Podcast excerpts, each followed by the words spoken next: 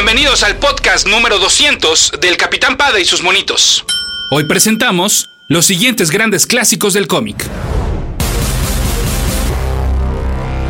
En no pocas ocasiones he cuestionado dónde están las siguientes grandes historias del cómic. Me he preguntado si ya no hay nuevos clásicos, porque las listas siempre son las mismas. No nos sorprende que los primeros sitios los sigan ocupando Watchmen o The Dark Knight Returns, y quizás lo más grave es que esas sagas surgieron en su gran mayoría en el mismo periodo. Después de pedirles a ustedes, los amables podescuchas de Capitán Pada y sus monitos, de qué les gustaría que se tratara el podcast 200, una o varias ideas me llevaron hasta este punto. En lugar de criticar y de cuestionarse, pues vamos a ponerle una solución. Vamos a buscar los siguientes grandes clásicos del cómic. Escuchas. Escuchas un podcast de Dixo. Escuchas a Capitán Pada y sus monitos. Capitán Cómics y fantasía con Héctor Padilla. Por Dixo. Dixo. La productora de podcast más importante en habla hispana. Mi correo electrónico es el mail de esto es todo seguidito, el mail de y mi Twitter es arroba ese auto para que ustedes sigan a ese auto.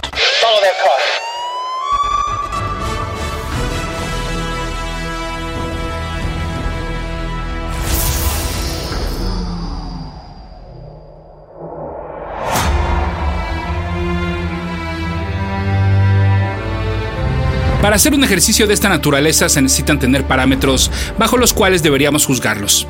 Que si su, trascendencia, que si su popularidad, que si su perfección y vaya hasta su formato. Y como casi todos, menos el último, son subjetivos, decidí solo aplicar uno. Que sea una historia. Una buena historia una historia completa, una saga, una aventura, sin importar si se contó en ocho números o en una miniserie de tres o dentro de un título regular. Que sean historias que nos movieron algo, que nos dejaron satisfechos. Seguramente ustedes han visto en librerías unas publicaciones tituladas eh, Mil y un algo que debes de algo antes de morir. O sea, mil y un libros, mil y un películas y así. Son estos libros son gigantes, no en su altura, sino en su cantidad de páginas. Pero pues me llevé una decepción al adquirir el mil y un cómics que debes de leer antes de morir. Porque si bien mencionan obras muy específicas, como por ejemplo Weapon X de Barry Windsor Smith, en otras fichas te invita a leer Superman, así, no más cuando se trata de revisar 1938 o Fantastic Four en la sección dedicada a 1961. O sea, no te dicen como tal algo que debas leer, ¿no? Además, eh, no solo se incluyen cómics como tal, sino que además también metieron manga y tiras cómicas, por lo que entonces nos recomiendan leer todo Peanuts o todo Calvin and Hobbes, que bueno, digo, obviamente si bien se agradece pues la recomendación y que no dejen de pasar, eh, no dejen pasar por alto estas obras, pues también entonces uno se entiende, ah, pues así cualquiera llega a los mil y un fichas que hay que completar, ¿no? Bueno, pues dicho todo esto, entonces recuerden, historias. El primer parámetro y único son las historias. Capitán Pada y sus monitos. Scott Pilgrim vs. The World. Una historia que surge desde la independencia editorial, una historia que se tardó seis años en ser contada y otros dos en ser recontada. Una historia que le debe mucho a Ranma 1 y medio y hasta a las aventuras de Tintín. Una saga que no surge dentro de Nueva York o Japón, sino en Canadá. No fue la primera obra de Brian Lee O'Malley ni la más reciente, pero sin duda alguna la más popular. Porque este hombre creó sus reglas y su mundo a partir de la música, de los videojuegos, del manga y se creó su propio estilo. Como ustedes bien saben, es una historia autocontenida, aunque Brian nunca ha descartado volver a jugar en el mundo de Scott Pilgrim, como es el caso pues, de algunas historias cortitas que han rondado por ahí. Es hasta irónico que siendo un éxito editorial, no solo en su corrida original, sino en su remasterización a color, los mismos personajes y la casi misma historia no pudieron ser el éxito que se esperaba en la industria prima del cómic, el cine.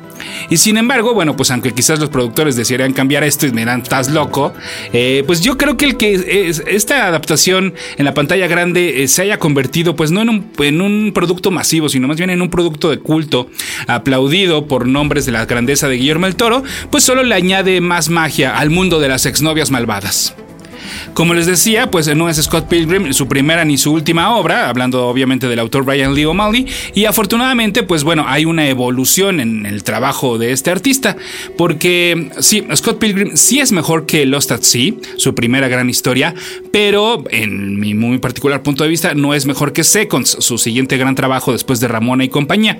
Sin embargo, pues sí, obviamente, por lo que representa Scott Pilgrim, creo que sí es ya un nuevo clásico por todo lo que representa. Y porque pues no puedes amar a la cultura pop del entretenimiento de las últimas décadas y no amar Scott Pilgrim vs. The World. Échenle además una leída a Snot Girl, el primer trabajo de O'Malley en una serie mensual con otros personajes, con otro personaje, pues, perdón, eh, co-creado por, con él y también eh, por la responsable de los lápices, Leslie Hung. Esta está siendo publicada por Image y se trata de una fashion blogger que tiene pues bastantes problemas de inseguridad personal, no me refiero a la que hay en las calles, sino más bien en su persona. Está bastante interesante y de verdad que lo que hace Brian Lee O'Malley, así como lo hizo con Scott Pilgrim, perdón, es este es tan natural, es tan, tan cercano que creemos que nos puede pasar a todos en cualquier momento, si no es que ya nos pasó. Capitán Pada y sus monitos. Fantastic Four de Jonathan Hickman. Siendo yo un tipo que cae muy fácilmente en provocaciones como la muerte de, eh, pues me acerqué de nuevo a la serie mensual de los Cuatro Fantásticos después de muchos años de no comprarla regularmente, cuando se anunció que uno de los integrantes moriría. Como la Molly y Reed Richards estaban descartados por haber muerto no hacía tantos años, pues entonces la opción recaía en los hermanos Storm y esto pues sin duda alguna estaría interesante. Y si no, pues por lo menos estaría enterado para venírselos a contar en su momento. Una vez que supe cómo y por qué la antorcha humana había muerto, eso era lo de menos. Lo que se estaba escribiendo ahí era una saga épica, llena de mundos, razas y realidades alternas. Que sí, ok, es cualquier jueves para los cuatro fantásticos, pero la manera en la cual Hickman las estaba relacionando todos estos conceptos para crear una obra completa, espectacular y perfectamente aceitada, te hace no solo quedarte para siempre, sino ir de inmediato a buscar de todo lo que te habías perdido. Los Fantastic Four de Hickman comienzan en el 570, publicado en el 2009 y en el 2011 vino una graduación, no solo de los conceptos de Hickman, que él había establecido previamente, sino de estos personajes en sí, al convertirse el título y el grupo en FF, la Future Foundation, una evolución del papel del superhéroe y en específico del tipo de salvador que representa Reed Richards, mucho más interesante que cualquiera que se le haya ocurrido a Tony Stark. Lo de menos era que Spider-Man hubiera reemplazado a Johnny Storm o estos bonitos trajes blancos que estrenaron para esta serie, sino pues más bien era, insisto, todos estos conceptos que se estaban manejando. Él lo que quería hacer con la Future Foundation, pues era preparar a jóvenes dotados para eh, crear nuevas ideas para salvar el mundo y no me refiero a, armas que pudieran eh, anular los poderes de un supervillano, sino más bien qué estaban haciendo por mejorar pues nuestra condición humana y cómo podíamos Em, pues desplazar a esos eh, viejitos, mentes ya viejas que se reúnen en las Naciones Unidas o en las grandes convenciones de científicos y pues que simplemente sus ideas, eh, pues sí, son viejas ya. Fue en el 2012 cuando Hickman dejó el título y las siguientes dos corridas, pues de este, de los Cuatro Fantásticos, la verdad es que se quedaron muy pero muy cortas comparadas con esta. Y desde mi muy particular punto de vista, yo estoy firme en dos cosas. Que Hickman no pudo superar lo que hizo en Fantastic Four en su corrida con Avengers, y que si Hickman hubiera seguido trabajando en el título, jamás lo hubieran cancelado, a pesar de querer congelar a los personajes un rato para no apoyar la más reciente película. Capitán Pada y sus monitos. Lock and Key. Si el nombre de Joe Hill no les dice nada, pues entonces eh, la verdad es que está perfecto, porque así lo quiere él. Y es que desde que comenzó su carrera como escritor, siempre quiso ser reconocido por su trabajo y no por su verdadero apellido, King. Así es, Joe Hill es en realidad Joseph Hillstrom King, el hijo de Stephen King, bueno, uno de los hijos de Stephen King, el creador de Carrie, It, Misery, The Dark Tower y bueno, pues por supuesto un largo etcétera. Lo que afortunadamente sí eligió heredar fue la capacidad para incomodar, para fantasear y para imaginar conceptos maravillosos, y no hay mejor representación que el mundo de Lock and Key. A pesar de que esta saga está dividida en diferentes episodios, sí la estoy considerando como una sola, debido a que una es continuación de la otra. Y si bien cada una tiene su concepto, la verdad es que no se podrían contar por separado. Esto funciona pues muy bien para las recopilaciones por argos argumentales, eso sí. Si a ustedes alguna vez se les ocurrió que diferentes llaves podían provocar diversas situaciones al ser introducidas en la nuca de algunos seres humanos, pues lo siento porque entonces quiere decir que esta saga no les va a sorprender nada. Pero si el solo mencionar esto les abrió la mente, así como la llave que te abre el cerebro para que puedas sacar a algunas personas de tu mente, pues entonces lo Key, perdonen la expresión intencional, pues les va a volar la cabeza. Por si fuera poco, no solo se trata de un concepto que tiene que ver con dimensiones alternas, sino de pagar los errores que uno comete en la adolescencia, por lo que entonces no solo el diseño de las llaves es adictivo, sino la función que juega cada uno de los personajes, ya sean mamás, hijos o villanos, y que son tan comunes y corrientes como nosotros. Lock and Key comenzó en el 2008 y terminó en el 2013. Afortunadamente para los que queremos más, en este 2016 saldrá otro especial como los que aparecieron en el 2011 y en el 2012, es decir, un numerito aislado que simplemente hace regresarnos a este mundo. Es una verdadera lástima que la desaparición de la editorial Bruguera Comics en México pues nos dejara con otra serie que ya viajó al cielo de las sagas inconclusas publicadas en nuestro país, por lo que entonces no duden en conseguir las recopilaciones para obtener la saga completa. Otra lástima es que los proyectos para llevar esta gran historia al cine y a la televisión eh, han tenido muy mala suerte. Pero si no pueden tener suficiente de Joe Hill, pues ahí están sus novelas, pero además en formato cómic, les recomiendo también The Wraith, si es que buscan algo de mucho más miedito que Locan Key y que además forma parte del universo de su libro NOS4A2, o sea, eh, si lo pronunciáramos en inglés, Nosferatu. O bien también está eh, una miniserie que acaba de terminar con cuatro números, si no mal recuerdo, llamada Tales from the Dark Side, que transforma a las viñetas los guiones que tenía Joe Hill para el reboot de la serie de televisión del mismo nombre, que en los 80 fuera creada por George A. Romero y que funcionaba pues muy al estilo de la dimensión desconocida. Tanto Lock and Key como The Grave y Tales from the Dark Side fueron publicadas por IDW, demostrando que no solo son una editorial de licencias, sino que también pueden tratar muy bien el trabajo de autor.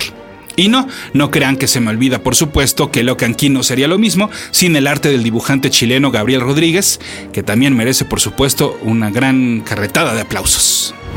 Capitán Pada y sus monitos. Spider-Verse. Puse esta como a la mitad para que no dejaran de escuchar el podcast al inicio y porque pues a la mitad ya como sea ya que les cuesta escuchar hasta el final, pero Sé que esta va a ser una de mis decisiones más polémicas. Los conozco muy bien. Sé que varios dirán que aquí me he dejado llevar por eh, mi preferencia Spider-Man por sobre todas las cosas. Pero no es que haya una justificación, hay una explicación. Yo ya lo había mencionado en otras ocasiones. Esto hubiera sido la historia perfecta para celebrar los 50 años de El Hombre Araña. Y llegó no dos años tarde, porque la verdad es que no importa el tiempo, no llegó tarde, sino más bien llegó simplemente dos años después. Y eso que pudo haber sido uno, si es que es cierto que ya se tenía planeado el evento para que sucediera antes, pero en fin. Entonces, pues eh, con más razón me estoy aventurando a poner una saga tan reciente en esta revisión quedamos eh, al inicio de este podcast que había que aventurarnos en lugar de cuestionarnos, ¿cierto? Pues entonces aquí está. Desde que el escritor Dan Slott tomó el título principal del arácnido, las ventas han estado de estables a subiendo, lo cual provoca que cada año tengamos un Spider evento, rodeado, bueno, pues sí, ya sabemos, de sus especiales, sus miniseries y sus títulos spin-off. Spider-Verse es eso, o sea, lo sé, pero cuando la historia es tan disfrutable, esto no molesta. Y cuando se le tiene tanto cariño a un personaje, y no lo digo por mí, sino por el guionista, pues entonces que venga. Y es que no por nada, entre tantos Marvel Now, Marvel All New, All Different y Marvel Now Different, o como sea que le llamen a lo que sigue, es Dan Slott el único que ha sobrevivido a la rotación e integración de nuevos equipos creativos. Que si le sobraron a lo mejor algunos números a la saga ya completa de Spider-Verse, sí, a lo mejor yo me saltaría completamente los de Spider-Woman o los de Spider-Man 2099. Pero los números principales y algunos satelitales como el Spider-Verse Team Up, pues que son un homenaje no solo a todas y cada una de las versiones y no tan alternas que hemos tenido de El Hombre Araña en los cómics, sino también otras nuevas y sobre todo pues eh, contiene también estos guiños a sus apariciones en televisión, en cine y en cualquier otro medio de entretenimiento, entonces en realidad no tiene desperdicio. Parecería ser que no se les escapó ninguna y hasta podríamos hacer una lista con base en lo que les he venido platicando en la revisión de los 50 años de Spider-Man, si es que todas y cada una de las versiones que existen aparecen dentro de esta saga. Aunque sea de, más eh, desde cameos hasta participaciones importantes, ¿no? Además de todos estos eventos anuales del Hombre Araña que hemos tenido en los últimos años, Spider-Verse sin duda alguna es el mejor. Que la verdad dudo mucho que sea superado por el nuevo eh, Death No More de Clone Conspiracy, que de entrada, bueno, pues ya está en el título, han dudado, ¿no?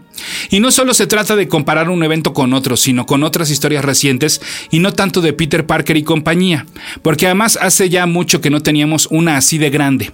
Dentro del personaje y, fuera también de este. Además, por si fuera poco, no olvidemos que de aquí sale la ultra popular Spider-Gwen, que yo sé que a no muchos agrada, pero eh, pues creo que no podemos negar que mm, sí, a pesar de que están quemando muy pronto el gag, ningún otro personaje que yo recuerde de los últimos años había ascendido tan rápido a la fama como, como Spider-Gwen, eh, a este nivel mediático, vaya, en el que ya debutó en otros medios, ya tiene este, diferentes eh, juguetes y productos que están a la venta en relación con, la imagen de Spider-Gwen.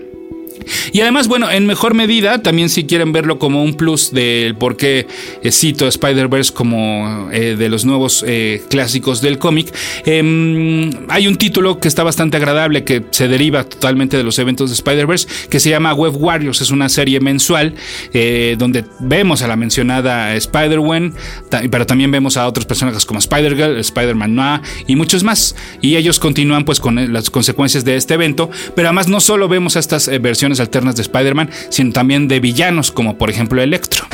Capitán Pada y sus monitos. Saga. Y así como quedamos que el único criterio para considerar un nuevo clásico era ser una historia, hay dos aspectos que no podemos negar. El primero es la opinión de la crítica especializada. Si bien a veces este grupo se sienta hasta el otro lado de la mesa del cual se encuentran los fans, es Saga una de las obras que no solo más premios ha obtenido en los últimos años, sino que su aceptación, aprobación y popularidad es también muy cercana a los lectores. Dentro de varios años, si tuviéramos que elegir una imagen, valga la expresión, que represente a la Image de inicios de esta década, será la portada del número uno de esta serie mensual, la que nos traiga muchos recuerdos, como lo es la portada de Spawn número uno, que nos habla y nos platica sobre otra Image muy muy diferente.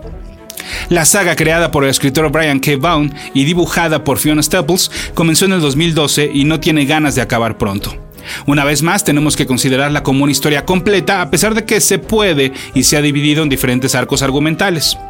Es Saga un producto tan cuidadoso que por más que los fans quisiéramos tener en nuestras manos más material como de este tipo de coleccionables y juguetes y todo lo que se pueda relacionado con Saga, pues que han sido pocos en realidad los que se han lanzado y los que se han lanzado son edición limitada y pues sus dueños no muestran ni un poquito de interés en que alguien lleve a estos personajes y sus aventuras al cine o a la televisión.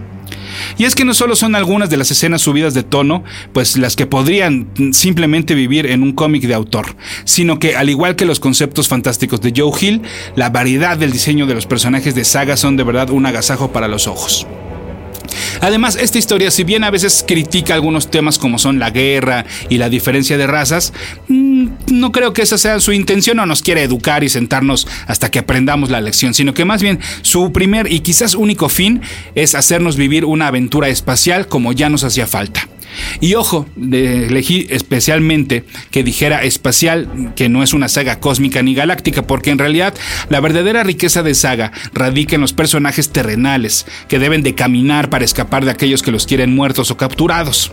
Son Alana y Marco, una pareja tan común como la que ustedes podrían formar con alguien más, y que darían todo por defender a su hija, que a propósito suele ser la narradora de la historia, lo cual le da un toque de inocencia, humor y simplicidad que hacen de Saga una historia muy fresca, sin necesidad de estar analizando el por qué esa viñeta aparece ahí o conocer el antecedente de cada uno de los personajes, aunque claro, con, más, con ya más de 30 números, pues ya también tienen su bagaje. También una lástima que al parecer eh, la editorial Camite no tiene ninguna intención de continuar con esta saga y que se haya quedado por ahí atorada. Ellos dicen que sí, pero no nos dan fecha y lo cierto es que más bien quizás tengan un poco de miedo a decir que ya no seguirían publicándola.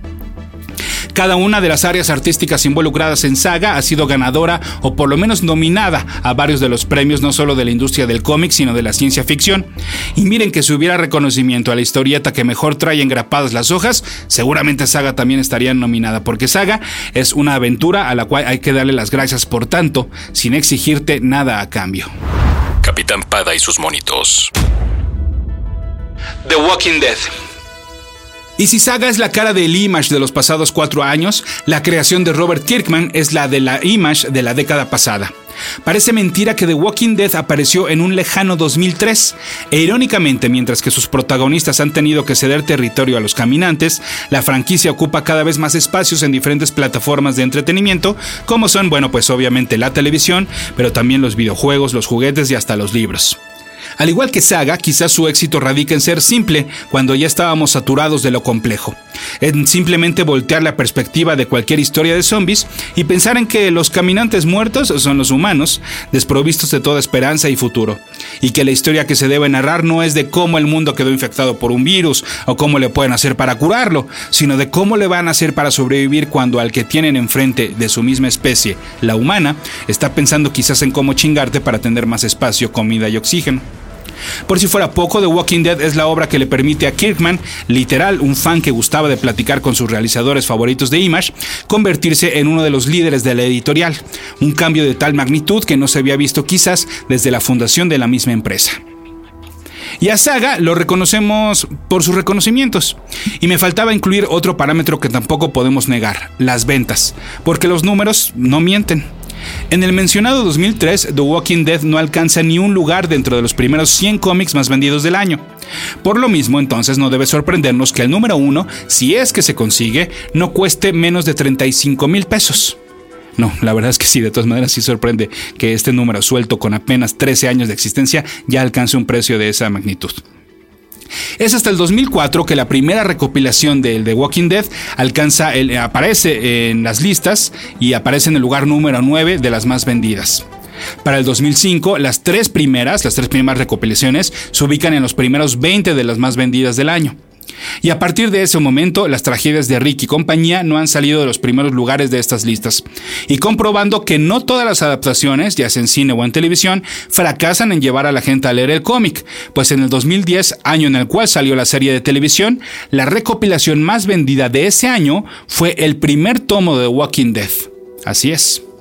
En el 2012, el número suelto más vendido fue el número 100 de The Walking Dead, mientras que eh, pues se reía en la cara de eventos de las grandes compañías como Avengers vs. X-Men o los números 0 de los nuevos 52. En el 2013, el número 115 volvió a ocupar la primera posición y al siguiente año solo el Amazing Spider-Man número 1 pudo bajar al título a la segunda posición, este relanzamiento que hubo con Dan Slott y Humberto Ramos. En el 2015, dos recopilaciones de Walking Dead fueron las más vendidas. La número 23 ah, ocupó el lugar número 5 y la número 1, sí, eh, se sigue vendiendo, está, eh, estaba en el lugar número 9. En lo que llevamos de este 2016, el ejemplar suelto 150 fue el número más vendido de enero de todos los cómics. The Walking Dead detonó una fiebre por los zombies, pero mientras que la tendencia va a la baja, esta historia está más saludable que nunca. Y entonces, en unos años, será una de las indispensables y la prueba, muchas veces necia, a la pregunta que hacen varios necios, de que si no leíste tal, pues entonces no puedes considerarte fan de los cómics. Capitán Pada y sus monitos. The Crown. A Scott Pilgrim lo premiamos por representar su independencia y por desde ahí saltar a otro medio. A The Walking Dead por la cantidad de personas que lo han leído. En estos dos parámetros entra The Crown, pero también por otro más, el más importante, por lo personal de la obra. Esta historia que inició en 1989 no buscaba convertirse en el siguiente gran éxito comercial. Era solo la manera en la cual su creador James O'Barr había elegido hacer catarsis para lidiar con una tragedia, la muerte de su novia. Llama mucho la atención como al mismo tiempo que se estaba publicando Before Vendetta, también se estaba publicando El Cuervo, pero pues la editorial Caliber Press poco podía hacer para competir contra las grandes. Sin duda alguna, la película de 1994 no solo hizo que todos nos interesáramos por este trabajo, sino que además, mm, desafortunadamente, le añadió más tragedia a la tragedia, porque, pues, por todo lo que sabemos que ya eh, que ocurrió con el protagonista Brandon Lee. Sin embargo, cabe resaltar que el interés por llevar The Crow al cine, pues no obedeció a un interés de la industria hollywoodense por buscar nuevas historias en los impresos, dado el éxito de las adaptaciones en los últimos 10 años.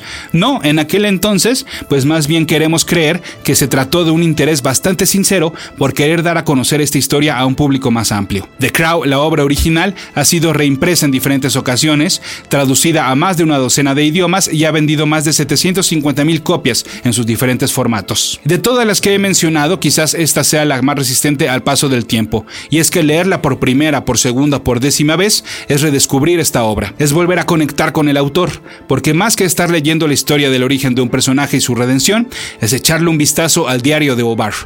El material extra, el que no se plasma en viñetas secuenciales, no es una herramienta más, como podría ser el tan conocido recurso de Alan Moore de contar más historias a través del texto y de pocas ilustraciones. De manera paralela al cómic en sí, sino que son cartas y pensamientos de la pluma y letra del creador. Son poemas, son canciones, son imágenes que lo inspiraron y que lo hicieron, pues nuevamente, insisto, pues a crear una catarsis y recuperarse de su tragedia personal.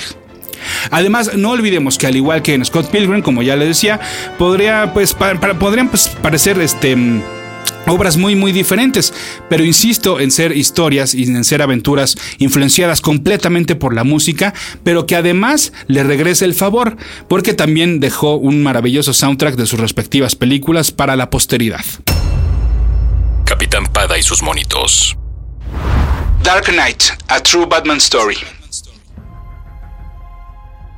Dentro de esta búsqueda de los nuevos clásicos del cómic se encuentra una más específica.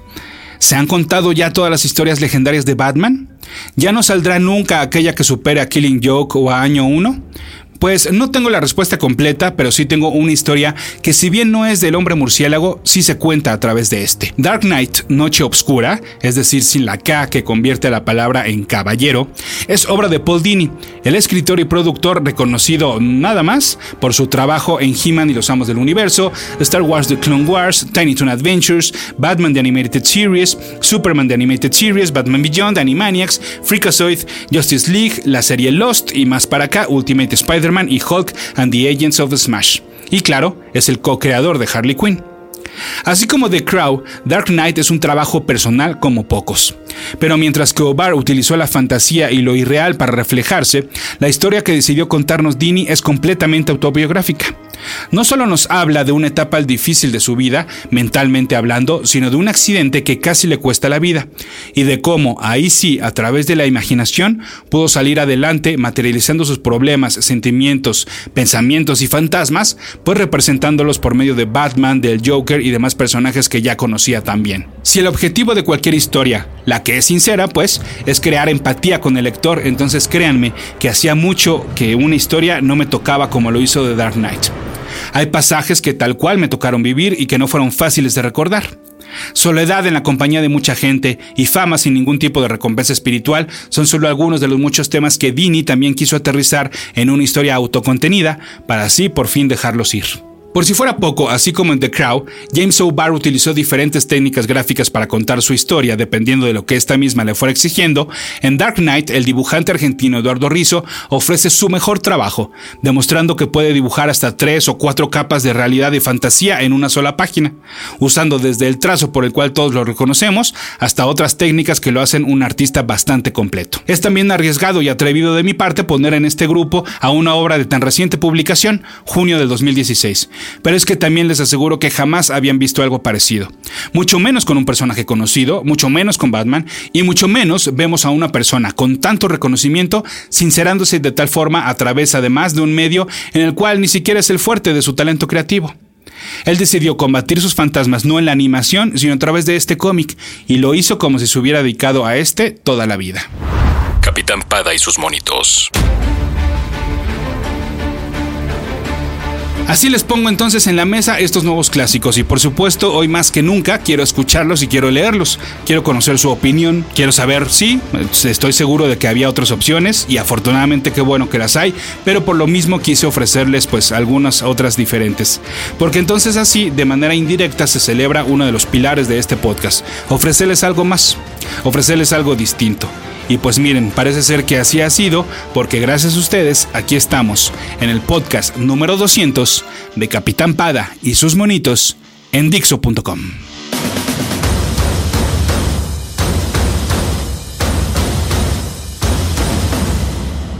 Dixo presentó Capitán Pada y sus monitos.